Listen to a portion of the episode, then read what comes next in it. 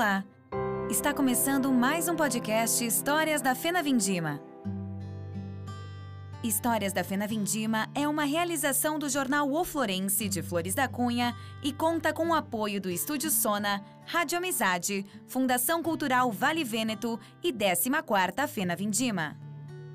Eu sou Bruna Marini, também responsável pela produção, sob a coordenação de Danúbia Otobelli.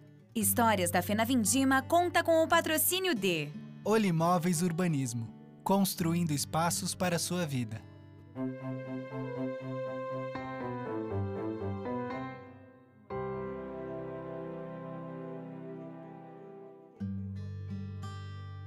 O ano era 1967. A cidade estava em festa. Razões não faltavam para Flores da Cunha realizar sua primeira Festa Nacional da Vindima. Em 1966, o município havia produzido mais de 36 milhões quilos de uva. Possuía 26 cantinas centrais, 25 cantinas isoladas, 18 postos de vinificação e 169 cantinas rurais. Em suas páginas, o jornal Correio do Povo apresentou a primeira Fena Vindima da seguinte maneira: seria necessário que fossem inventados novos adjetivos para que se tornasse possível descrever o que foi a magnífica colhida, sem cair nos já tão usados chavões e lugares comuns, tal o carinho, tal a simpatia, tal a hospitalidade, tal o incansável desvelo, não só das autoridades, comissão central da festa da Vindima, como e principalmente por parte da população que veio às ruas, saudando com prolongadas salvas de palmas e foguetes. Em síntese, Flores da Cunha está vivendo uma festa da Vindima espetacular em todos os sentidos. A eleição da rainha e princesas da primeira Fena Vindima ocorreu em 28 de janeiro de 1967 no Clube Independente. A rainha Marisa Bigarella, representante do distrito de Nova Pádua, recebeu como prêmio uma passagem de avião de Porto Alegre ao Rio de Janeiro. Suas princesas, Odali Fontana, Cília Mattione, Bernadette Soldatelli e Maria do Carmo Toigo, ganharam uma passagem de Caxias do Sul a São Paulo. A princesa da primeira festa, Cília Mattione Pegorini, recorda com carinho do evento. Ter participado da primeira festa da Vindima foi um orgulho muito grande e, sem dúvida, uma grande possibilidade que Flores da Cunha teve para resgatar e preservar a sua identidade da sua cultura.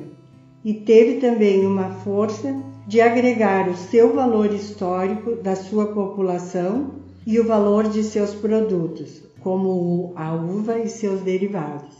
O empenho da comunidade e da comissão refletiu no sucesso da festa. O desfile da primeira Fena Vindima contou com 25 carros alegóricos, cada um feito por capelas e indústrias do município. Calcula-se que 10 mil pessoas acompanharam a festa. O presidente da primeira edição, Claudino Muraro, contou que foi uma manifestação extraordinária. A gente até brincava que no dia do desfile, Flores da Cunha afundou de tanta gente que tinha disse Claudino Muraro em uma entrevista. Segundo a princesa Cília Mattione Pegorini, o desfile foi um dos pontos altos da festa.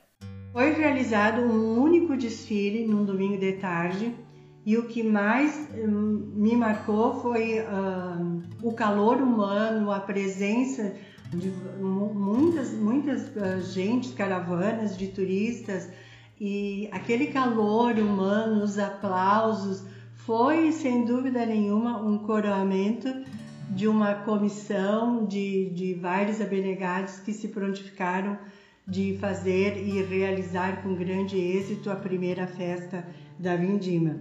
São 52 anos de plantio, então, e de muitas colheitas. Quem visitou a festa pôde conhecer também os pontos turísticos da cidade.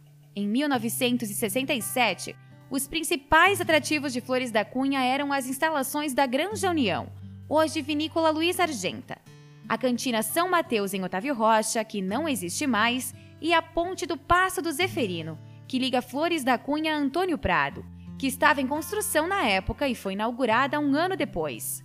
A primeira festa nacional da Vindima contou com a presença de autoridades.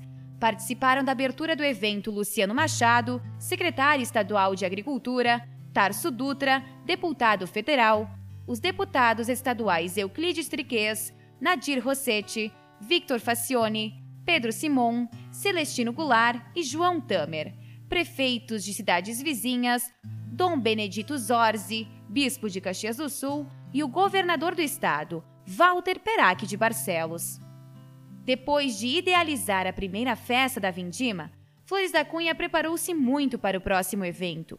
A segunda edição ocorreu seis anos depois, em 1973. Para a realização da festa, foi construído um pavilhão de exposições de 1.800 metros quadrados, projetado pelo engenheiro Ângelo Guizo Neto, numa área de 22 hectares, onde hoje localiza-se o Parque da Vindima. A construção do pavilhão iniciou em outubro de 1972 e a inauguração ocorreu na abertura do evento. Na próxima semana, saiba mais sobre a segunda Festa Nacional da Vindima. Histórias da Fena Vindima conta com o patrocínio de Olimóveis Urbanismo construindo espaços para a sua vida.